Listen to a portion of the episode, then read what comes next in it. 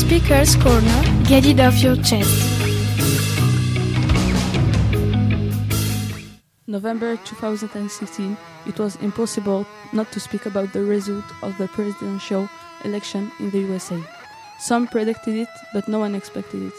Two candidates ran for the president Donald Trump for the Republican Party and Hillary Clinton for the Democrats. What a night. This morning, NBC News projects Donald Trump, the president elect of the United States. What were the odds?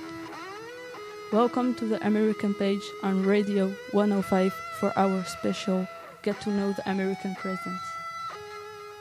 Well, today I invited French students to get their reaction to Trump's election. Hello, guys. Hi. Uh, Juliette, you go first. On Wednesday, the 9th November, you heard on the French radio that Trump won the election.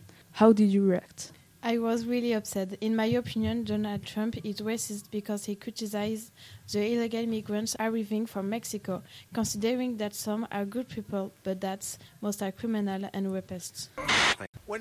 Quand le Mexique nous envoie des migrants, il ne nous envoie pas les meilleurs. Il ne nous envoie pas vous ou vous. Il nous envoie des gens avec des problèmes. Des gens qui emmènent leurs problèmes avec eux. Ils amènent de la drogue. Ils amènent le crime. Ce sont des violeurs. And you, Matteo? For me, Donald Trump is arrogant because he said the difference between a raccoon and him is that a raccoon doesn't have seven billion dollars in the bank. I think he likes to brag about his wealth. He likes his money, and I think he is vulgar too because he said the F word in this video. What's the difference between a wet raccoon and Donald J. Trump's hair? A wet raccoon doesn't have seven billion fucking dollars in the bank. Gregory? I don't like Donald Trump because he is rude. For example, he said Hillary Clinton is the worst Secretary of State in the history of our country. Let's listen to him. Hillary Clinton was the worst Secretary of State in the history of our country. Right. And you, Rania, how did you feel? I feel embarrassed for Donald Trump. He's selfish to women who abort because he's conservative. His ideas are not changing toward women. He wants to abolish this important right.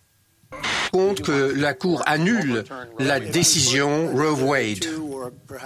S'il y a deux ou trois nouveaux juges, eh bien c'est ce qui va se passer. Euh, La, décision contre l'avortement va, euh, euh, la décision pour l'avortement va disparaître, car je vais placer des juges contre l'avortement à la Cour suprême. Ce sont les États qui pourront ensuite décider. Pauline, what do you reckon? As for me, Donald Trump is violent because he approves torture for waterboarding. He simulates drowning for terrorists. He said during the last debate he would approve it immediately, but also that he would do much worse. They said, What do you think about waterboarding? I said, I like it a lot, and I don't think it's tough enough. Zakaria. I was really upset because for me, Donald Trump is a liar because he said that the climate change is a lie made by Chinese people. But I think that he wants to reject the vote on other countries. I count on his Twitter account the concept of global warming is made by Chinese people.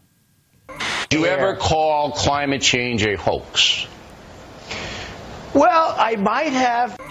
Agil? I think Donald Trump is racist because he said he wants to expose all Muslims from the United States. Trump is calling for a total and complete shutdown of Muslims entering the United States until our country's representatives can figure out what the hell is going on. Well, as you see, here in France, people are quite worried about the result. Fingers crossed. Hope everything will be alright. It's Renia Zakaria for Radio 105. Bye, guys, and take care.